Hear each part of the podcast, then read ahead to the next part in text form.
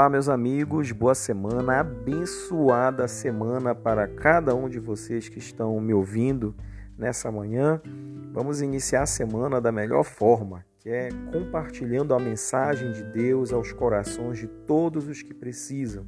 Essa palavra é viva, ela é eficaz e ela está para nos instruir, para nos direcionar, para nos exortar, esquadrinhar os nossos caminhos e que você possa então ouvir essa palavra e que você possa então deixar com que ela venha falar diretamente ao teu espírito, ao teu coração nessa manhã, nesse dia, nessa semana que se inicia e já profetizando o mês de julho abençoado para todos nós.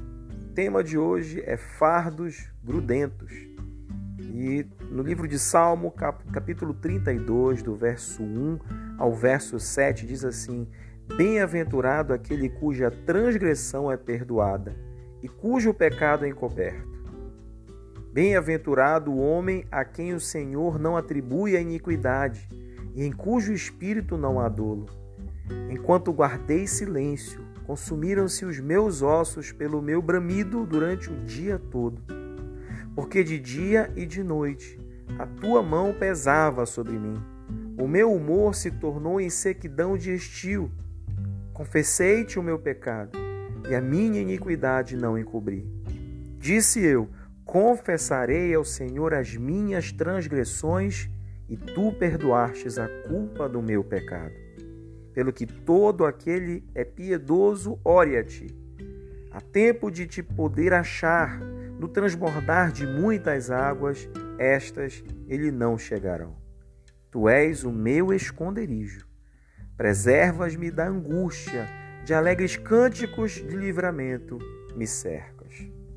É impossível nós não sermos impactados com tudo aquilo que Davi vivenciou. E isso então traz para nós né, uma diretriz, um rumo. Os versos 1 e 2 falam sobre a bem-aventurança. Bem-aventurado na Bíblia Sagrada significa dizer aquele que é feliz e foi abençoado por Deus apesar de seus pecados. Pecador, confesso, que passa pela expiação e é perdoado por Deus deve alegrar-se, pois ele é realmente uma pessoa bem-aventurada.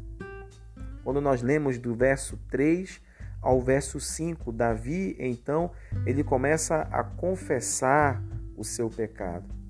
Davi ele errou. Ele pecou com Betseba, mas se calou em uma resistência teimosa para não admitir a culpa e esperar que o pecado e o seu castigo simplesmente desaparecessem. Enquanto ele não admitia, a sua consciência, os seus sentimentos o atormentavam, mas o que mais doía era a mão pesada de Deus. Ele sabia que Deus sofria com seu pecado e por isso finalmente pediu perdão.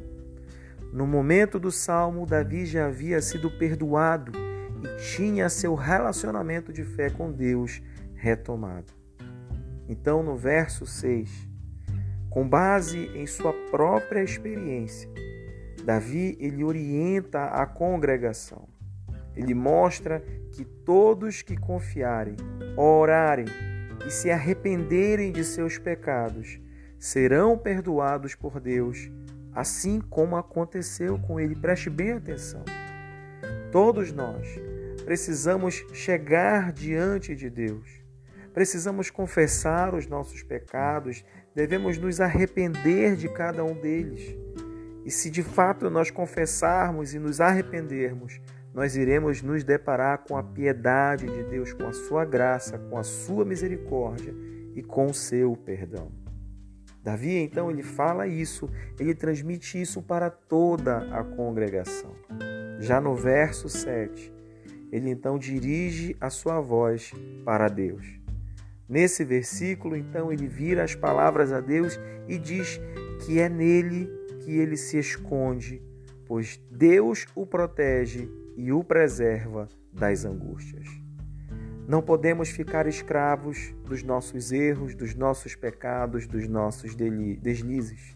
Precisamos nos desfazer desses fardos que carregamos, que são pesados e que traz para nós a separação da nossa vida para com Deus, porque por mais que Deus ame o pecador, ele abomina o pecado.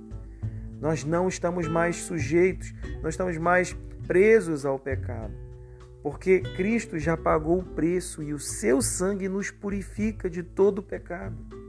Então, por que nesse dia não chegar até Deus, abrir o coração, falar para Ele, confessar, dizer para Ele aquilo que você fez, o erro que você cometeu, a falta que você causou na vida de alguém ou talvez em alguma situação que você esteja inserido.